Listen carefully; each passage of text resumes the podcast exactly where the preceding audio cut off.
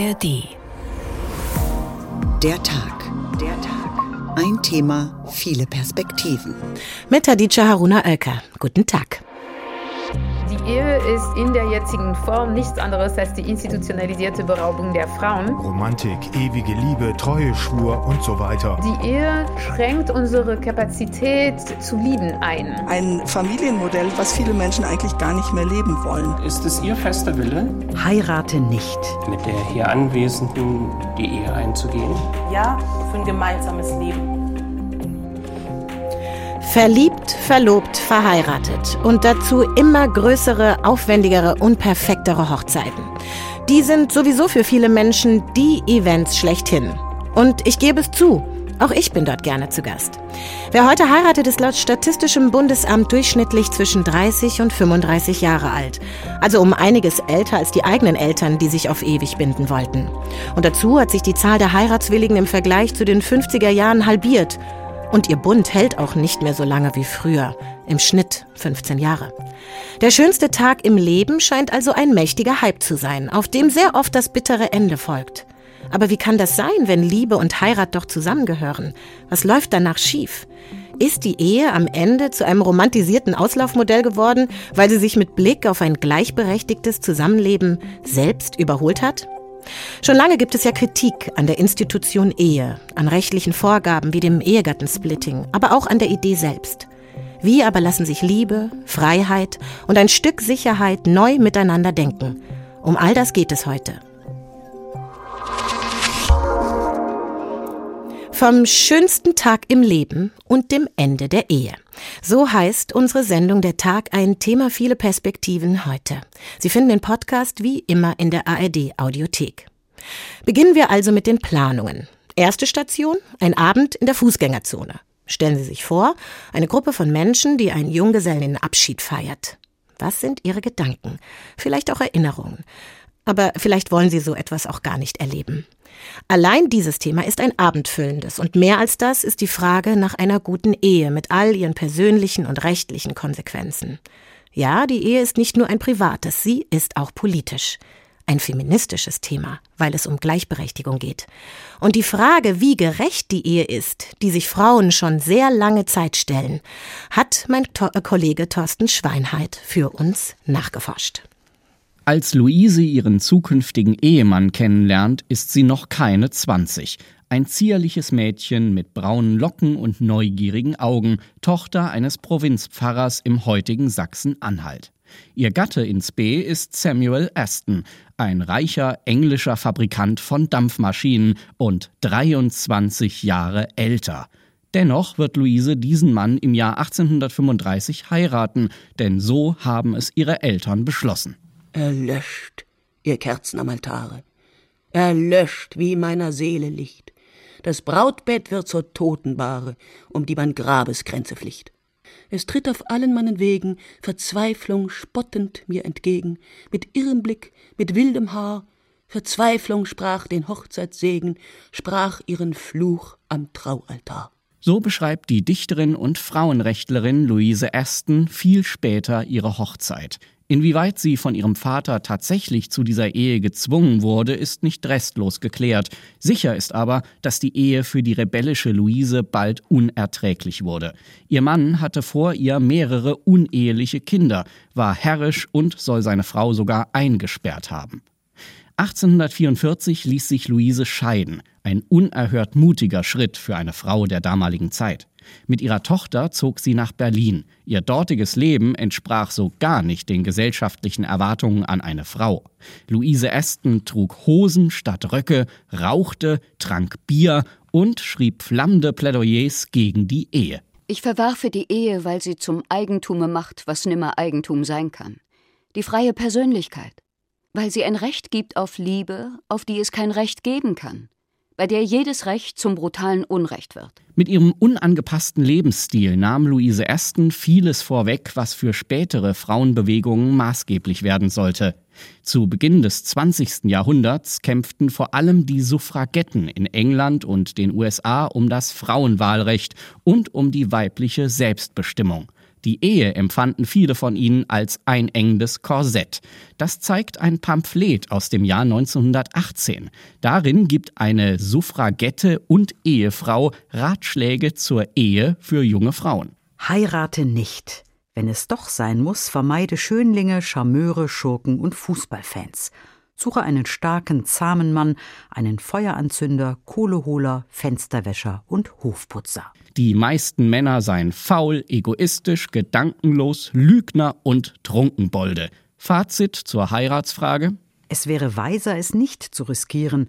Das ist es nicht wert. Ein Risiko, das auch die französische Philosophin Simone de Beauvoir nicht eingehen wollte. Die Ehe, schrieb sie, sei die größte Falle. Übrigens nicht nur für Frauen. Die Ehe ist auch für den Mann Unterjochung. Weil er ein blühendes junges Mädchen geliebt hat, muss er ein Leben lang eine vertrocknete Alte ernähren. 1929 lernte Beauvoir ihren langjährigen Lebenspartner Jean-Paul Sartre kennen. Für beide kam Heiraten nicht in Frage. Stattdessen schlossen sie einen Liebespakt. Ihre Liebe sollte frei sein, sexuelle Beziehungen zu anderen Partnern kein Tabu. Eine in bürgerlichen Kreisen als skandalös empfundene Beziehung, die aber immerhin ein halbes Jahrhundert lang Bestand hatte. Skandalös, unverheiratet leben. Für Frauen früher praktisch nicht vorstellbar. Und auch wenn der soziale, familiäre und gesellschaftliche Druck heute in Deutschland nicht mehr so im Vordergrund steht oder sagen wir sich verändert hat, so ist Heiraten auch im Jahr 2023 für viele noch das Ziel im Leben wenn auch vielleicht ein unterbewusstes. Warum heiraten Menschen also? Darüber spreche ich jetzt mit Michael Wutzler. Er ist Soziologe an der Uni Jena und hat im Forschungsprojekt Der Ernst der Ehe der Universität Siegen mitgearbeitet. Hallo, Herr Wutzler. Herzlich willkommen, hallo.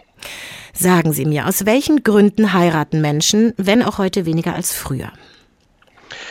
Das sind natürlich ähm, ganz vielfältige Gründe. Also man kann ja einerseits sagen, dieser traditionelle Wandel, den Sie auch schon in dem Bericht gerade eben angesprochen haben, ähm, von einem Übergangsritual in einem Statuswechsel. Also man gründet die eigene Familie, man ähm, findet den, den Partner des Lebens ähm, und fängt dann aber auch erst die Beziehung so richtig an zu so einem Bestätigung, Bestätigungsritual, könnte man sagen. Und für diesen Bestätigungsritual der Beziehungen, äh, dafür gibt es eben nicht diesen einen konventionellen Grund, sondern da gibt es ein Zusammenspiel an Gründen, die für Paare relevant werden. Es gibt da einerseits natürlich die eine konventionellen Gründe, die Tradition, das Selbstverständlich, äh, selbstverständlich, die Selbstverständlichkeit ähm, für Paare, die sagen, das gehört halt zum Leben dazu. Dann können Gründe sein, eben einfach die Familie oder die Gemeinschaft zu stärken ähm, mit dem Partner oder eben mit den Kindern. Dann nennt man das zum Teil auch kindorientiert. Dann gibt es Gründe, die sind sehr individualistisch, zu sagen, okay, wir wollen eine große Feier machen. Ähm, das ist einfach eine Sache, die Resonanz erzeugt bei uns. Das ist der große Liebesbeweis zum Partner. Andererseits gibt es dann aber auch Gründe, die man nutzenorientiert nennen kann, also sagen, ähm, wir wollen Steuern sparen, wir wollen einen gemeinsamen Familiennamen annehmen oder so. Genau. Wichtiger Aspekt ist der Übergang von dem, also zu einem Status, den man annimmt mit der Ehe, mit, wenn man das als Übergangsritual versteht, zu einem ähm, ja, Gestaltungsraum, der die Ehe wird, also mit den Gründen, die dann eine Rolle spielen, die Gemeinschaft als Ehe zu gründen. Das ist interessant. Ein Übergangsritual in vier Gruppen, wenn ich jetzt richtig mitgezählt habe. Ganz besonders gut gefallen hat mir heiraten wegen der Party. Aber Ihre Forschung bestand ja aus qualitativen Paarinterviews. Sie haben quasi Paare gefragt vor der Hochzeit und dann ein Jahr nach der Hochzeit. Also das war ja dann eine bestimmte Strecke nach dem Hype, das Leben zu reflektieren. Was waren denn die wichtigsten Erkenntnisse? Mit welcher Zukunftsplanung sind denn die äh, Paare quasi rein? Und wie war es dann? Genau, wir haben ähm, Paare im ersten Jahr quasi befragt, äh, kurz vor der Eheschließung und dann ein Jahr danach, so ungefähr knapp über 30 Paare im unterschiedlichem Alter, ähm, alle Paare heterosexu heterosex heterosexuell. Ähm, einfach der Grund, weil wir, als den Projektantrag geschrieben hatten, ähm, die Ehe für alle da gab es damals noch nicht. Mhm. Ähm, den Hauptfokus haben wir darauf gelegt, was passiert ähm, wenn diese emotionale Bindung, also die intime ähm, Beziehung, eine rechtliche Institution eingeht. Also das Besondere an der Ehe ist ja, dass das Intime, das Emotionale, wo die Einzigartigkeit und die Höchstrelevanz ähm, an erster Stelle stehen, dann in so eine Institution eingeht, wo die Rationalisierung ähm, sehr fundamental ist. Also das Recht als etwas, was verallgemeinert und was vertragsförmig ist. Und da haben wir uns angeschaut, ähm, wie sehen das die Paare vor der Ehe und dann so ein Jahr danach, ähm, wie gehen sie da mit dem Recht um. Und als ein, äh, eine Erkenntnis, die wir haben, wir haben uns natürlich das im Komplexen oder im Ganzen angeschaut, dann aber auch einzelne Aspekte wie Familienname und Ehevertrag, vielleicht dazu noch mehr. Aber im Großen kann man sagen, dass, natürlich, dass es so drei große Gruppen gibt. Das eine sind die Traditionalisten, ähm, die das einfach hinnehmen, dass es eben das braucht, das Recht und das gehört dazu. Dann gibt es die Individualisten, ähm, die sich das äh, quasi äh, einbinden in ihre individuelle Begründung, zu sagen, okay, das ist der Liebesbeweis oder es erhöht die Verbindung. Und es gibt sowas wie die ähm, Legalisten, also die, die auf das Recht schielen, die eben auch nutzenorientiert sagen, okay, wir heiraten, weil wir einfach Steuer sparen wollen, weil wir familienversichert sein wollen oder so. Also wenn ich das richtig deute, dann hat sich sozusagen nach der Hochzeit quasi nochmal dieser rechtliche Vertrag geklärt in den, in den Partnerschaften. Hat sich dann auch sowas geklärt wie die Namensfindung? Also das ist ja auch so ein Punkt, Sie haben ja von diesem Übergangsritual auch gesprochen. Das liegt ja so ein bisschen quer.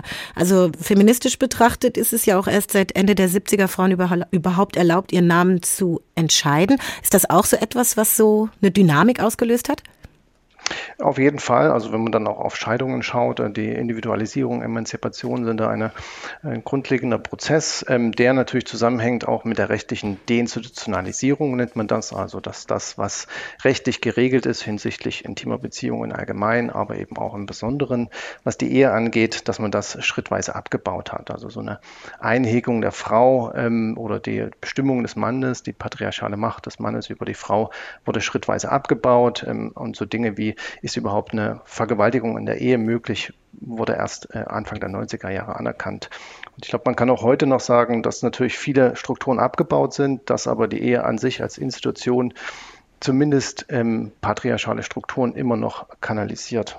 Haben Ihre Paare darüber gesprochen, über diese Dinge, also so als Erkenntnis, dass nicht alles so rosig ist, dass man Dinge klären muss? Das kann man äh, auf jeden Fall, das, die Frage ging ja mit dem äh, Familiennamen los oder den Ehenamen mhm. und das haben wir uns im Besonderen angeschaut. Was sind da Gründe die, zu entscheiden, welcher Name zum Ehename wird? Ähm, da gibt es ja verschiedene Möglichkeiten. Die Paare können die Namen auch jeweils beibehalten, ähm, beziehungsweise der Name, der nicht zum Ehename wird, äh, die, der Partner, die Partnerin kann dann einen Doppelname annehmen. Und da sieht man einfach, dass äh, ungefähr 70 Prozent immer noch den Namen des Mannes annehmen.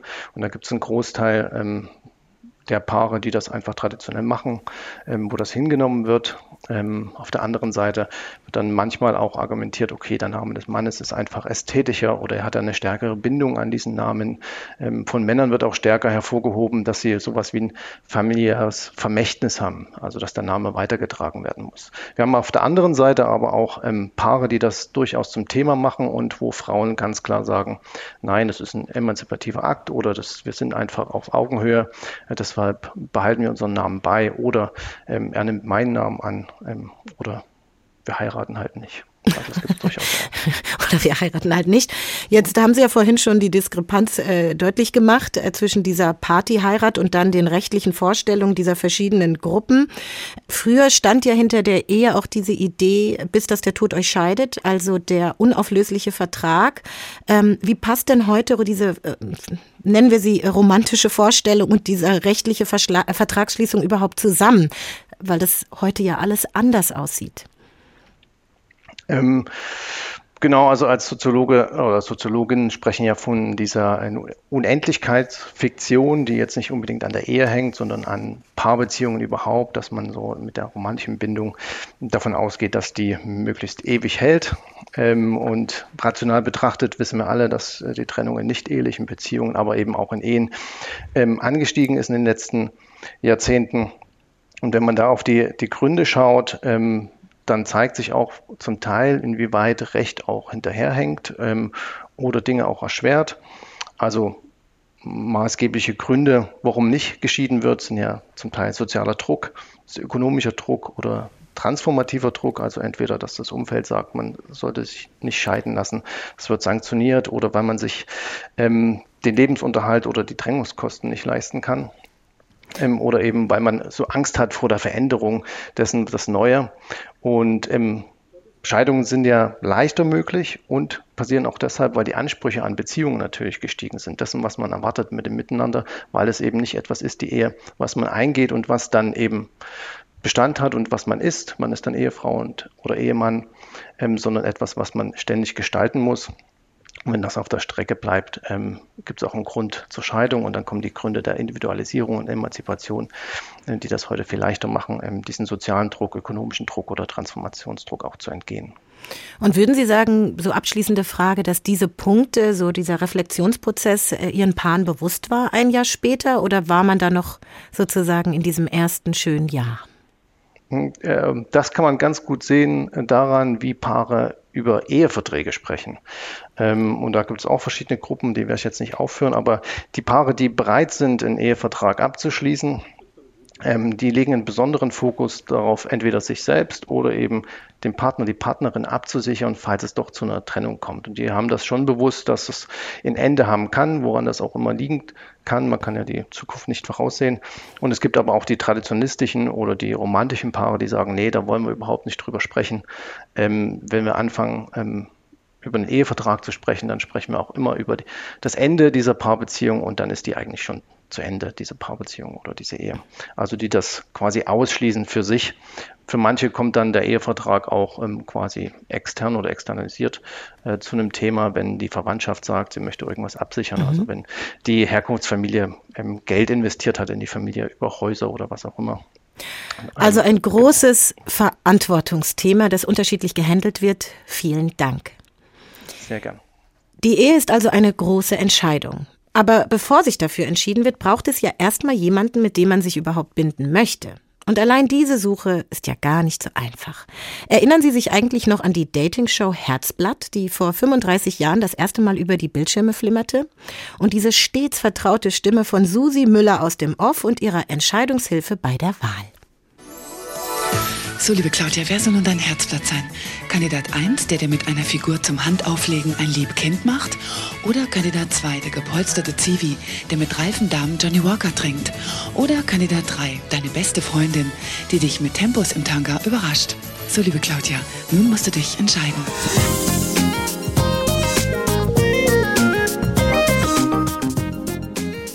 Im Leben und im Ende der Ehe so heißt heute diese Sendung von Der Tag. Ein Thema, viele Perspektiven.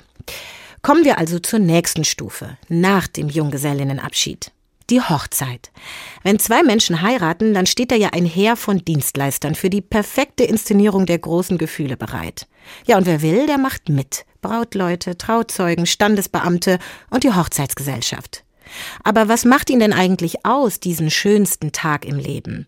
Dieser Frage ist Manuel Möglich nachgegangen. Er ist Autor des ARD-Reportageformats Rabiat und er hat den Film gedreht Die perfekte Hochzeit, Tradition, Geschäft und große Gefühle. Zu finden in der ARD-Mediathek. Wir hören ein so, bisschen. Also im Prinzip, man hat die Akte jetzt hier. Die wollen halt so heißen wie der Mann, ist okay. Aller Anfang ist Bürokratie. Heiraten in Deutschland steht seine Sache nach Aktenlage. Also ich unterschreibe und ich würde ein Siegel da drauf setzen. Halt, das ist das Falsche. Dieses. Dabei ist die Eheschließung doch eine Herzenssache, oder? Romantik, ewige Liebe, Treue, Schwur und so weiter. Gründe gibt es offenbar genug. Was ist eure Entscheidung gewesen zu sagen, komm, lass uns doch heiraten? Also es hat zwei Gründe. Der eine Grund einfach diese Sicherheit zu wissen, okay, man ist auch vom Gesetz füreinander verantwortlich. Also für mich gehört das dazu, zu einer Familie gehört bei mir das Heiraten irgendwie dazu. Also ich verstehe, dass manche Leute nicht heiraten. Mhm. Und aber der zweite Grund haben wir gesagt, also es ist auch eine schöne Symbolik, einfach Ja zueinander zu sagen, ja für ein gemeinsames Leben. Statistisch wird mehr als jede dritte Ehe in Deutschland geschieden. Das ist allgemein bekannt. Kein Wunder, dass sich manche Paare rechtlich absichern. Der Ehevertrag. Wie romantisch ist es denn, einen Ehevertrag zu verhandeln? Wenn man sich dann den Ehevertrag genauer anguckt, weiß man, dass gerade weil man sich liebt, äh, man das machen sollte. Jetzt schon, solange man sich gut versteht, das zu klären und nachher dann keine Probleme zu haben, auch wenn man nicht an Scheidung denken möchte. Man weiß nicht, was das Leben bringt. Die Rabiat-Folge zeigt einen Querschnitt des Themas. Traditionelle Hochzeiten oder freie Trauung mit Kirchenglocken oder ohne oder direkt im Eilverfahren. Und deshalb frage ich euch beide. Wollt ihr im Vertrauen auf diese Liebe miteinander als Paar leben? So antwortet ja mit Gottes Hilfe. Ja, mit Gottes Hilfe. Zudem widmet sich der Film den Vorbereitungen und den Preisen. Ist ja nicht ganz unwichtig. Was kostet der Spaß und wie viel verlangt zum Beispiel ein freier Redner? Ich kann nicht so einen pauschalen Preis dir nennen, als äh, wenn du Brautpaar bist, dann kann ich nicht sagen, das kostet auf jeden Fall so und so viel Euro.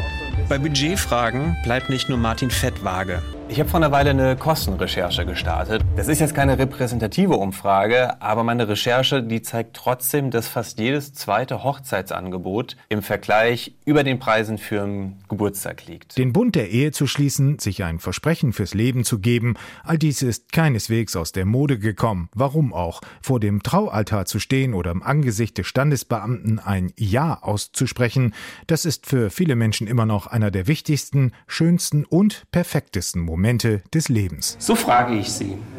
Ist es Ihr fester Wille, mit der hier Anwesenden die Ehe einzugehen? Ja. Ja. Ab jetzt ist man verheiratet. Und Sie?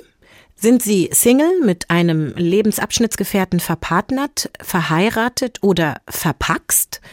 Ja, richtig gehört. Verpaxen. Gibt es hier in Deutschland aber nicht. In Frankreich aber hat sich diese Form der eheähnlichen Partnerschaft seit 1999 etabliert. Sie ist einfach zu schließen und auch wieder aufzulösen. Eigentlich war der sogenannte Pacte Civil de Solidarité, kurz PAX, dafür gedacht, das Zusammenleben gleichgeschlechtlicher Paare rechtlich anzuerkennen. Und das war also bevor dort 2013 die sogenannte Homo-Ehe eingeführt wurde. Und heute? Ja, da werden die Pax-Verträge zwischen allen Geschlechtern und Paarkonstellationen abgeschlossen. Annika Wissmann arbeitet in einer deutsch-französischen Rechtsanwaltskanzlei. Welche Vorteile hat Pax? Vorteil ist zum Beispiel, dass der Pax-Partner auch wirklich als der Partner gilt, was die Verträge angeht, beispielsweise Wohnraummietverträge. Das heißt, er kann auch gegenüber dem Vermieter eigene Ansprüche geltend machen, muss also nicht aus der Wohnung ausziehen, wenn zum Beispiel sein Partner sterben sollte.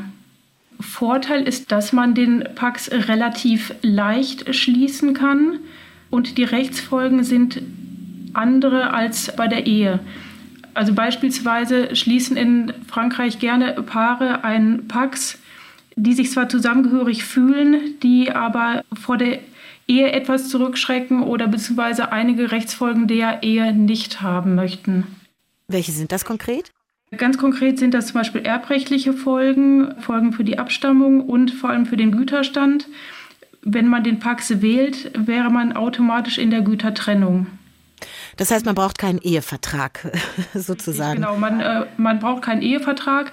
Wenn man den Pax wählen möchte, kann man also einfach einen Vertrag aufsetzen und den beim Standesamt einreichen. Gibt es noch andere Dinge, warum ich einen Pax wähle? Vor allem was die finanziellen Folgen angeht, dass jeder aber Eigentümer seiner persönlichen Werte bleibt. Es gibt also keinen gemeinsamen Güterstand. Vorteil ist auch, dass man zusammen große Anschaffungen machen muss, wie Kredite abschließen. Es ist also nicht so, wenn der eine einen Kredit abschließt, dass der andere dann automatisch auch dafür zahlen müsste. Und ich habe auch gelesen, dass wer selber nicht versichert ist, kann die Sozialversicherung seines Partners in Anspruch nehmen. Die Sozialabgaben werden wie bei verheirateten Paaren berechnet. Also es gibt sozusagen, wenn ich Sie höre, einen Vorteil rechtlicher Art, aber man muss die Nachteile nicht kaufen. Und wie ist es denn? Warum heiraten Menschen überhaupt noch oder heiraten in Frankreich weniger Leute? Also es heiraten in Frankreich schon noch viele Leute. Der Pax hat ja auch nicht nur Vorteile, der Pax hat ja auch einige Nachteile. Nachteil wäre zum Beispiel, dass man den Pax eben nur in Frankreich kennt. Das heißt, wenn zum Beispiel ein Paar in Frankreich einen Pax schließt und dann aber ins Ausland umzieht oder in Deutschland eine Immobilie kaufen will, gibt es natürlich Schwierigkeiten, wenn dieses Paar dann einen Pax hat. Ich habe jetzt verstanden, äh, sozusagen, es ist ein besonderes Modell für Frankreich, äh, das sich nicht auf Deutschland oder andere europäische Länder übertragen lässt, mitnehmen lässt. Wäre das denn aber in dieser Ehe-Light-Version, wie ich das jetzt verstehe, eine Alternative, vielleicht auch denkbar für Deutschland? Also grundsätzlich denkbar vielleicht schon. Allerdings gibt es da im Moment keine Bestrebungen, das französische Modell zu kopieren. Ich denke auch, dass es für Deutschland einige Nachteile mit sich bringt, gerade für Paare, die nicht nur in Deutschland leben, sondern vielleicht auch in anderen Ländern oder mal umziehen wollen oder internationale Paare. Da bietet sich der Pax eigentlich eher nicht an. Aber wenn wir jetzt davon ausgehen, dass ja diese Scheidungsverfahren so langwierig über Jahre sich manchmal ziehen, wäre so ein Modell von Pax, das sich ja schnell auflösen lässt, nicht ein Modell äh, für Deutschland, vielleicht in anderer Form? Also denkbar wäre es schon, ja. Allerdings müsste man ganz andere Voraussetzungen haben. Beispielsweise der Grundsatz in Deutschland ist ja auch zunächst mal, wenn man keinen Ehevertrag hat, diese Zugewinngemeinschaft. In Deutschland kommt ja dann auch dieser Versorgungsausgleich hinzu.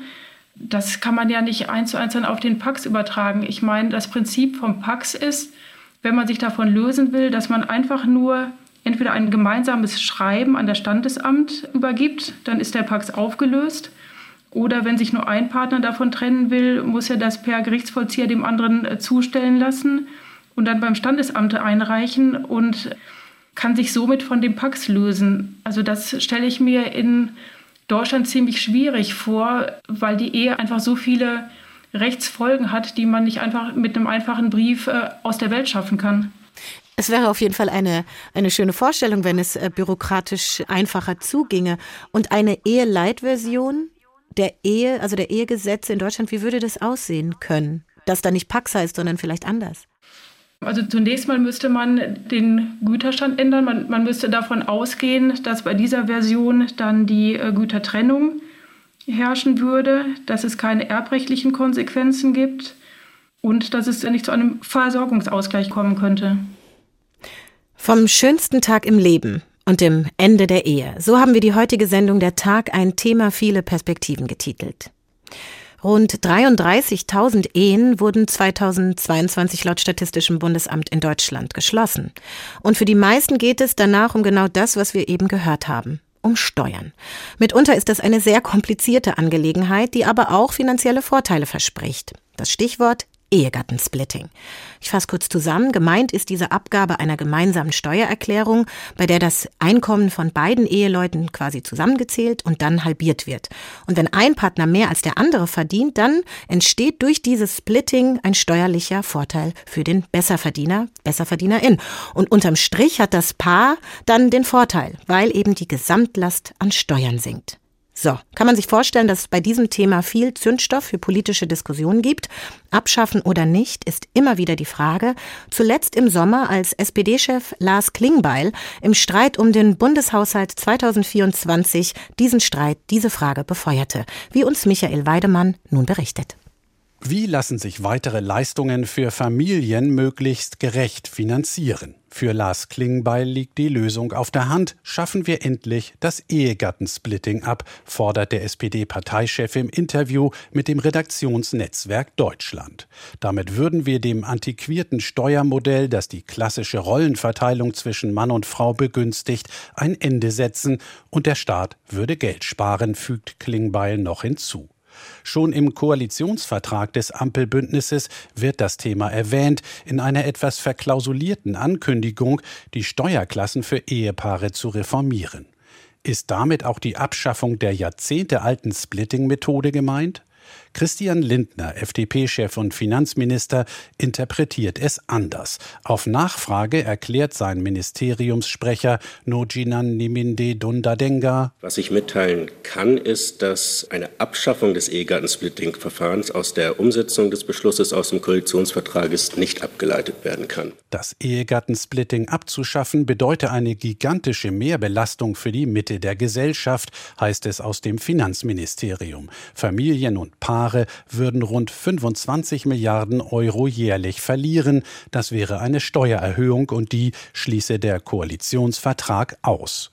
Und FDP-Generalsekretär Bijan Giasaray warnt, wer immer neue Vorschläge macht, die dem Koalitionsvertrag widersprechen, der provoziert immer wieder neu Widerspruch und Streit. Der grüne Koalitionspartner dagegen springt dem SPD-Parteichef zur Seite.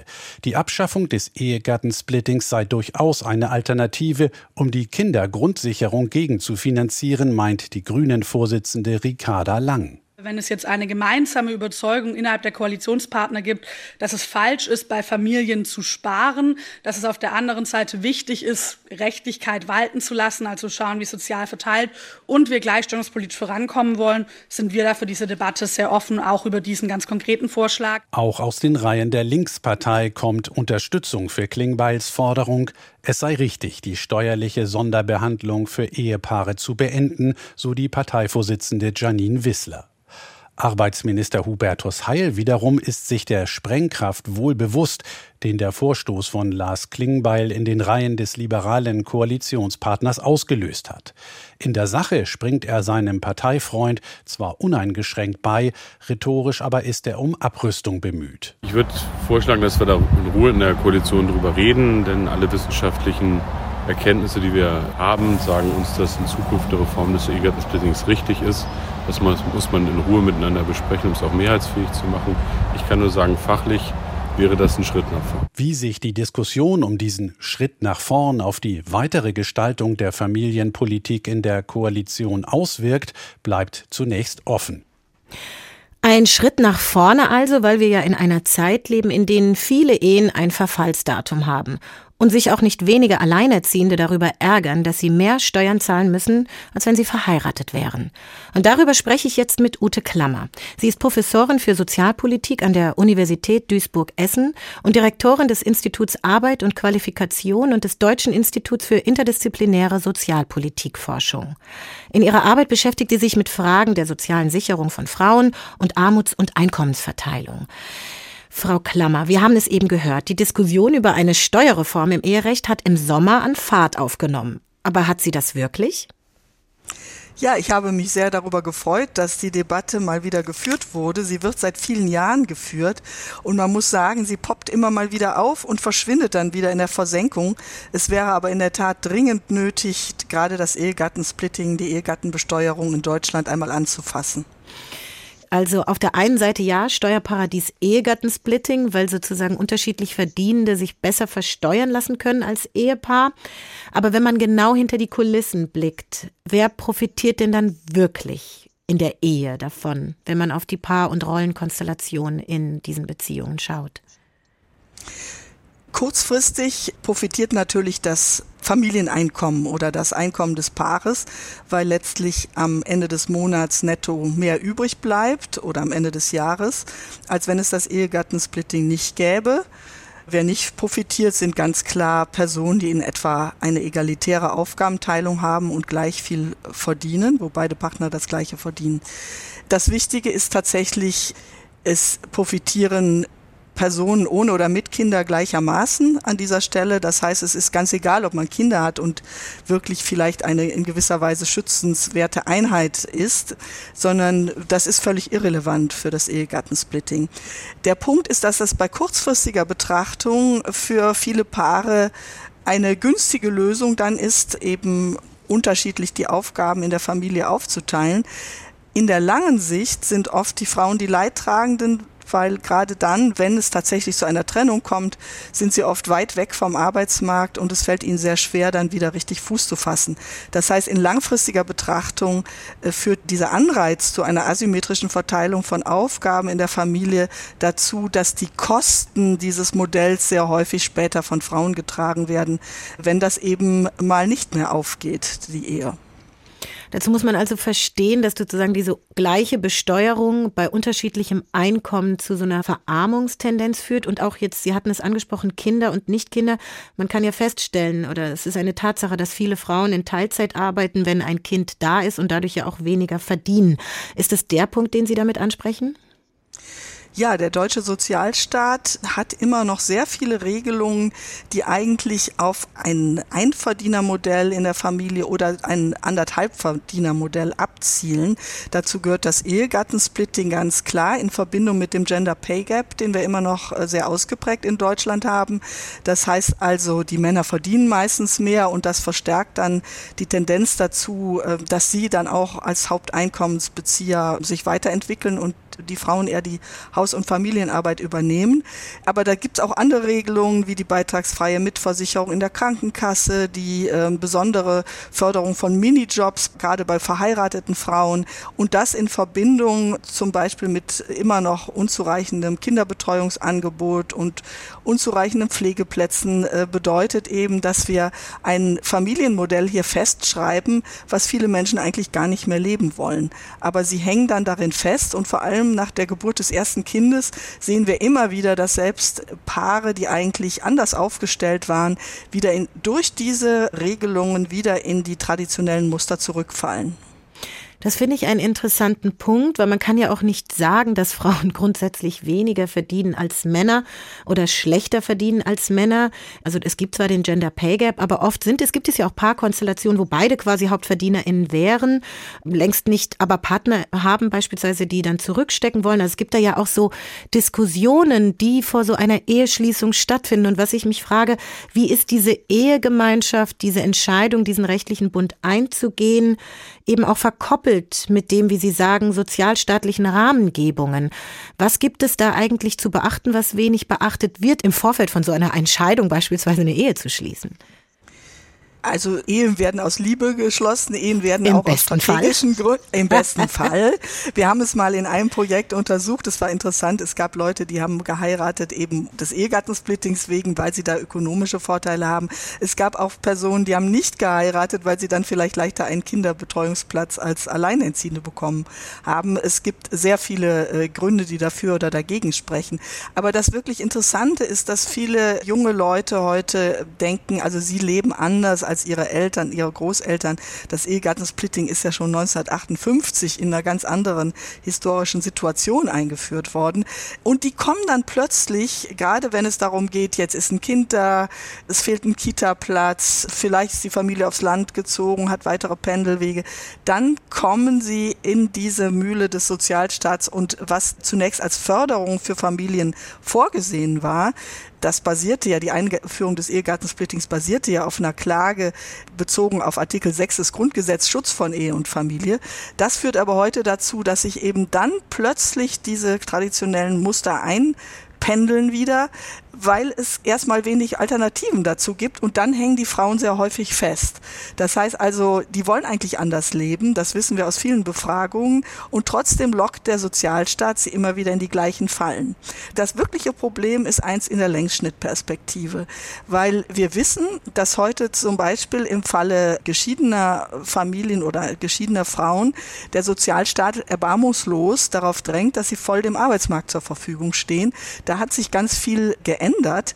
Wir nennen das auch die Aufkündigung des Geschlechtermodells von unten. Plötzlich wird erwartet, dass auch Frauen, die lange äh, nicht erwerbstätig waren, äh, für ihr eigenes Einkommen sorgen. Und dann ist oft die Möglichkeit nicht mehr gegeben, an die alten Qualifikationen und Berufserfahrungen anzuknüpfen. Und deshalb ist es gerade in der Lebenslaufperspektive ein ziemlich bedenkliches System, was wir hier nach wie vor haben. Da passt dann der Spruch, prüfe, wer sich auf ewig bindet, sozusagen aus individueller Sicht. Und was würden Sie denn sagen, was bräuchte es denn für politische Weichen, damit diese Auflösung von unten, die Sie gerade beschrieben haben, also dass wir quasi vollumfänglich äh, dem Arbeitsmarkt zur Verfügung stehen müssen, egal ob wir vorher Kinderbetreuung gemacht haben, als Frauen beispielsweise oder nicht, damit, also was für Weichen bräuchte es, damit es geschlechtergerechter in Zukunft auch in der Ehe oder in diesem Modell Ehe, der Institution Ehe zugeht? Naja, zum einen müssen wir, sagen wir mal, ähm, Ungerechtigkeiten, die es jetzt gibt zwischen Personen ohne und mit Kindern beseitigen und auch zwischen Personen ohne und mit Trauschein. Eigentlich schützenswürdig, sozialstaatlich würde ich sagen, und dem würden sich, glaube ich, viele auch Wissenschaftlerinnen und Wissenschaftler anschließen. Schützenswürdig ist die Familie und nicht die Ehe als solche. Das heißt also, es gibt eigentlich keinen Grund, hier steuerlich zu fördern, wenn gar keine Kinder da sind oder wenn keine Kinder mehr zu versorgen sind. Und es ist auch nicht so erstaunlich, dass deshalb viele europäische Länder ja längst zur Individualbesteuerung übergegangen sind. Großbritannien, Schweden, Niederlande, ähm, auch Länder wie Portugal, Österreich, die haben alle eine Individualbesteuerung und besteuern nicht mehr die Einheit Ehepaar mit diesen Effekten. So, das ist das eine. Und natürlich haben wir sehr viele Familien, die von Alleinerziehenden versorgt werden, die können auch nicht profitieren. Da würde ich erstmal sagen, äh, besteht erheblicher Bedarf von einer Ehe zu einer Familienförderung umzusteuern. Dann brauchen wir natürlich die Männer mit im Boot, weil äh, eine Ausdehnung der Erwerbstätigkeit von Frauen, ohne dass vielleicht auch ähm, Väter oder Männer ihr Erwerbsverhalten ändern, äh, das ist wenig aussichtsreich. Wir haben in den Gleichstellungskommissionen für die Bundesregierung, in denen ich mitgearbeitet habe, die erste habe ich ja sogar geleitet, haben wir das Erwerb- und Sorgemodell für beide Partner, wenn es zwei gibt, äh, empfohlen. Das heißt, wenn beide 30 Stunden die Woche arbeiten, erwerbstätig wären und dann auf eine gute Kinderbetreuung oder Altenversorgung zurückgreifen könnten, dann wäre wahrscheinlich ein großer Beitrag zur, zu egalitären Geschlechterverhältnissen schon geleistet. Vom schönsten Tag im Leben und dem Ende der Ehe. So heißt heute die Sendung von Der Tag ein Thema, viele Perspektiven. Und jetzt stellen wir uns vor, dass es nach diesem schönsten Tag im Leben kein Ende der Ehe gibt, weil es nämlich Paare gibt, die 70 Jahre und länger zusammen sind. Aber was passiert in so einer Ehe? Wie schafft man das? Die Filmemacherin Pia Lenz hat darüber den Film Für immer gedreht. Fünf Jahre lang hat sie das Ehepaar Eva und Dieter Simon aus Hamburg-Eisendorf begleitet. Und es ist ein intimes Porträt einer Liebe und einer Ehe geworden, die alles andere als immer glatt lief. Ich möchte noch lange mit dir zusammenleben und in ferner Zeit mit dir zusammen sterben. Eva war 16, Dieter 18, als sie sich kennenlernten. Doch auch diese Ehe war nicht immer leicht. Es gab großes Glück, aber auch tiefe Krisen und Seitensprünge. Auf beiden Seiten.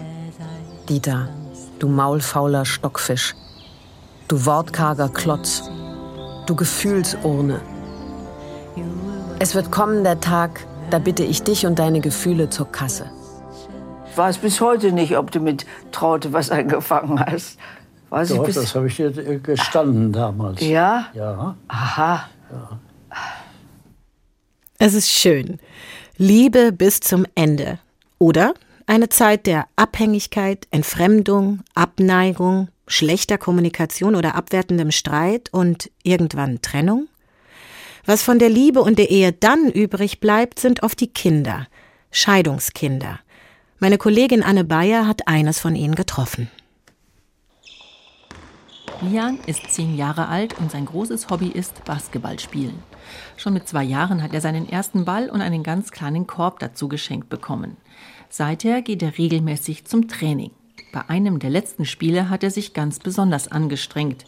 Das war eines der seltenen Male, als sein Vater zugeschaut hat. Mutter Nancy hat ihn dabei beobachtet. Du hast extra gut gespielt, ne? Basketball, und hast immer reingetroffen. Ich weiß, deine Augen haben zu ihm geguckt, weil du wolltest, dass er stolz auf dich ist. Du wolltest zeigen, dass du sehr gut bist. Ich habe ich hab getribbelt kurz und ich habe geguckt so und habe dann bam, bam, bam, bam rein. Lians Vater Viktor und seine Mutter Nancy haben sich getrennt. Da war er gerade mal fünf Jahre alt. Seit vier Jahren sind die Eltern nun geschieden. Mutter Nancy hat das alleinige Sorgerecht und Lian sieht seinen Vater nur noch selten, denn er lebt mit seiner neuen Freundin mittlerweile in Luxemburg. Der Kontakt zu ihm ist schwierig. Okay, ich ran. Mami. Und auch zum Beispiel auf diesen Brief hat Lian bislang keine Antwort bekommen. Lieber Papi, ich möchte, dass du mal öfters mich besuchen kommst.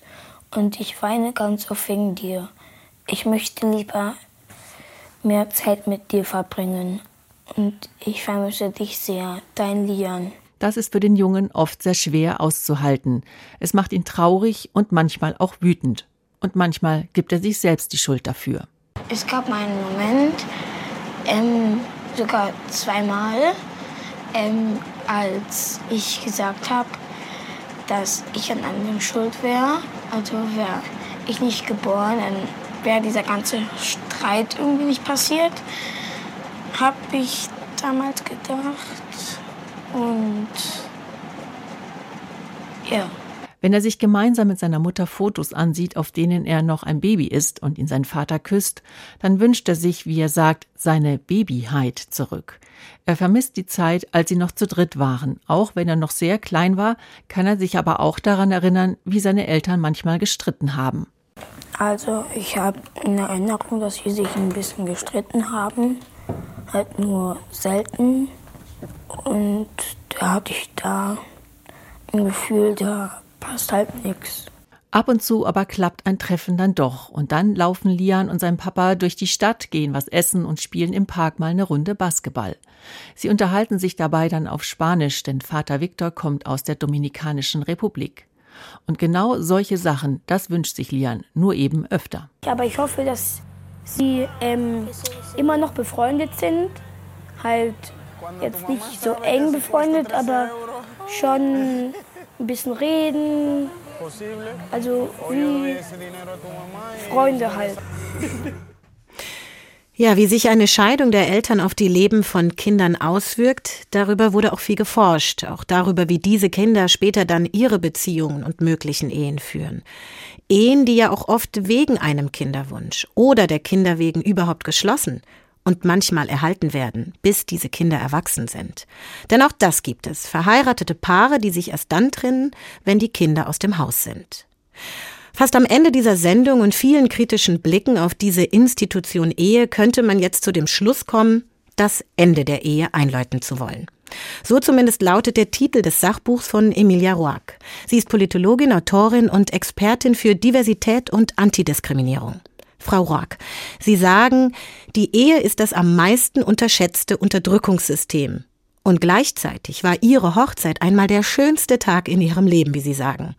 Wie hat denn die Ehe Ihr Denken über die Ehe beeinflusst? Also die Feier, die Feierlichkeiten von der Hochzeit könnten auch getrennt werden von der Institution sein. Und die Tatsache, dass es einer der schönsten Tage meines Lebens war, hat vor allem damit zu tun, dass ich sehr viel Liebe erfahren habe an dem Tag, aber sehr wenig mit der Institution Ehe zu tun. Und ähm, das ist eine faktische Betrachtung. Also ich habe versucht in diesem Buch die Ehe, die Institution Ehe unter die Lupe zu nehmen, auch die Entstehungsgeschichte der Ehe, aber die Geschichte, die erklärt wird, also die erzählt wird über die Ehe, über die Liebe in unserer jetzigen Gesellschaft und auch die Regelungen, die Gesetze, die die Ehe eigentlich ausmachen als Institution. Darüber haben wir auch schon ganz viel in der Sendung gesprochen und Sie machen jetzt auch da so einen harten Cut. Sie sagen quasi, es gibt diesen Moment dieses Heiratens, dieses Tages, dieses Events und dann quasi sozusagen die Zeit, der Prozess, das Leben danach. Und in Ihrem Buch schreiben Sie ja auch, Ehe und Liebe sind für das sozioökonomische Überleben von Frauen entscheidend. Das könnte jetzt irgendwie auch irritieren, wenn man jetzt zum Beispiel an selbstständige oder arbeitende Frauen denkt. Was meinen Sie damit? Ich meine damit, dass wenn Frauen Kinder haben, wird ihnen das Leben erschwert, wenn sie jetzt nicht äh, mit einem Mann verheiratet sind oder in einer Paarsituation mit einem Mann, wo sie finanziell abhängiger werden von ihm.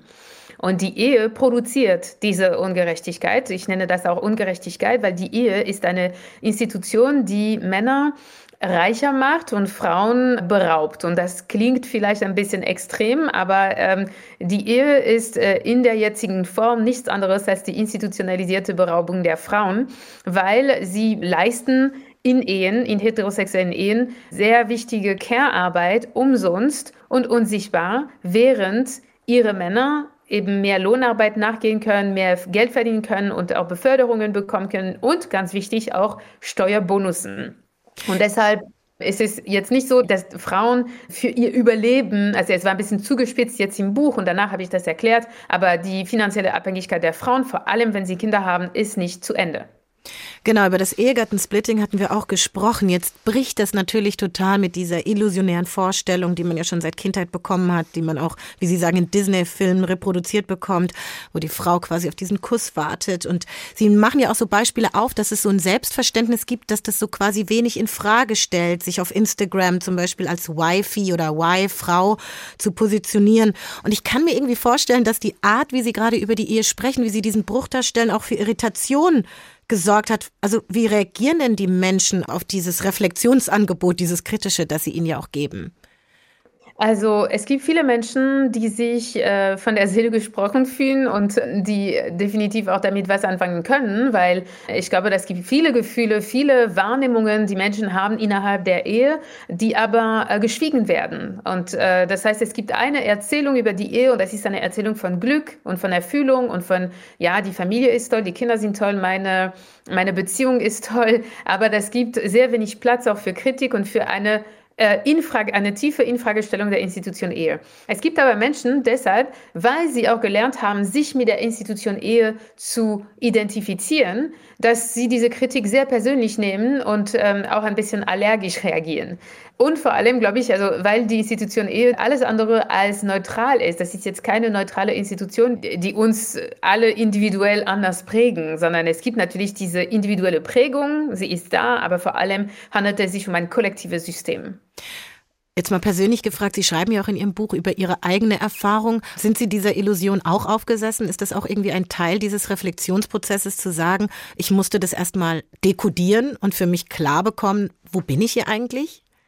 Ja, definitiv. Ich glaube, es war ein wichtiger Prozess für mich, innerhalb dieser Ehe zu sein und auch diese Dissonanz zu merken und dieses Unbehagen. Es war für mich sehr unbequem, in einer Ehe zu leben, wo ich das Gefühl hatte, dass ich wenig Kontrolle darüber habe, wie ich diese Ehe gestalte und was meine Rolle innerhalb von dieser Ehe sein kann und wie meine Mutterrolle auch sich manifestiert. Und deshalb ähm, ja klar, meine persönliche Erfahrung war definitiv auch hilfreich in diesem Prozess, aber nicht nur. Das heißt, es gibt diese persönlichen Teilen, aber es gibt auch eine Recherche, die ich äh, durchgeführt habe, die sich auf Fakten basiert, auf Zahlen, auf Statistiken, auf historischen äh, Fakten und das erklärt ja dann auch, warum Sie sagen, die Liebe ist politisch. Also es geht Ihnen ja auch um eine Kritik am Patriarchat, also ich nenne es jetzt mal verkürzt Männerdominanz oder auch geschlechtergerechte Betrachtung. Das haben Sie uns eben auch ausgeführt und Sie haben eben auch das Wort heterosexuelle Perspektive genannt. Und in Ihrem Buch stellen Sie ja auch das binäre Modell von Mann und Frau mit Blick auf die Ehe in Frage. Sie nehmen die Tatsache auch in Blick, dass homosexuelle Paare ja auch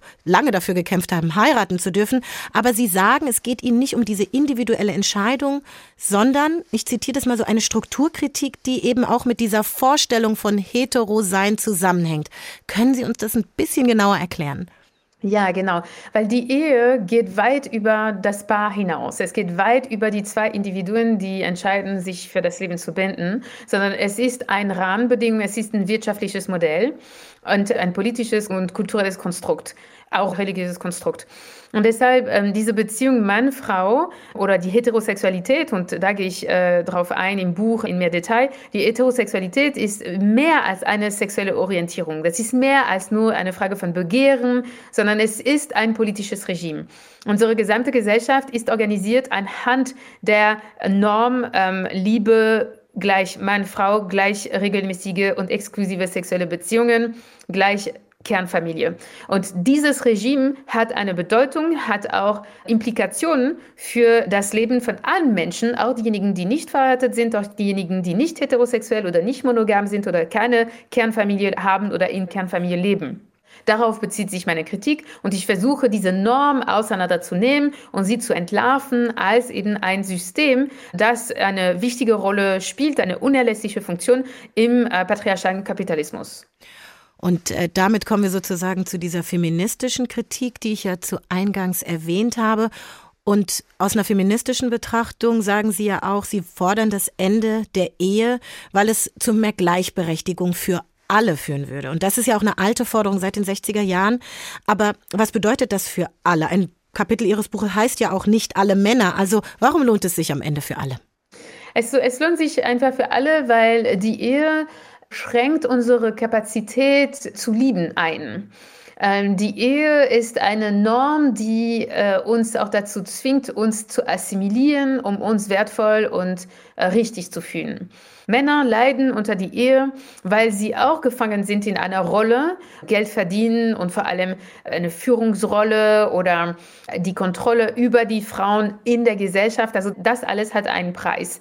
Und deshalb, sie tragen auch in sich die Bürde der Überlegenheit sozusagen, von dieser konstruierten Überlegenheit. Und Männer könnten sich auch davon befreien. Sie könnten auch entscheiden, ganz normale Menschen zu sein wie die Frauen. Und ich bin überzeugt, dass Leben auch schöner ist, wenn wir nicht eingebettet sind in Hierarchien. Ja, halten wir fest. Die Ehe ist ein komplexes Zusammenspiel aus Emotionalität und Recht. Und die Frage ist, wie wir Liebe und Freiheit auf Augenhöhe miteinander neu denken können. Vielleicht als ein gerechtes Erwerbs- und Sorgemodell. In jedem Fall sollte diese Sendung Ihnen einen Anlass zum Reflektieren geben, denn am Ende ist es zwar ein politisches, aber auch ein sehr persönliches Ding oder wie sie entscheiden, wie sie sich binden. Und mit diesem Gedanken endet der Tag. Ein Thema, viele Perspektiven. Und wenn Sie jetzt neugierig geworden sind, uns nochmal hören wollen, dann finden Sie den Podcast dieser Folge in der ARD Audiothek unter der Rubrik Politik und Hintergrund. Dort finden Sie auch andere spannende Podcasts, wie zum Beispiel die Paartherapie. Dort kommt Paartherapeut Erik Hegemann ins Gespräch mit Paaren. Wenn Sie wissen möchten, womit wir uns beim Tag als nächstes beschäftigen, abonnieren Sie unseren Newsletter über h2.de oder hrinforadio.de. Schreiben Sie uns gern Ihre Fragen und Anregungen. Ich heiße Hadija Haruna Oelker und wünsche Ihnen eine gute Zeit. Bis bald. Der Tag. Der Tag. Ein Thema, viele Perspektiven.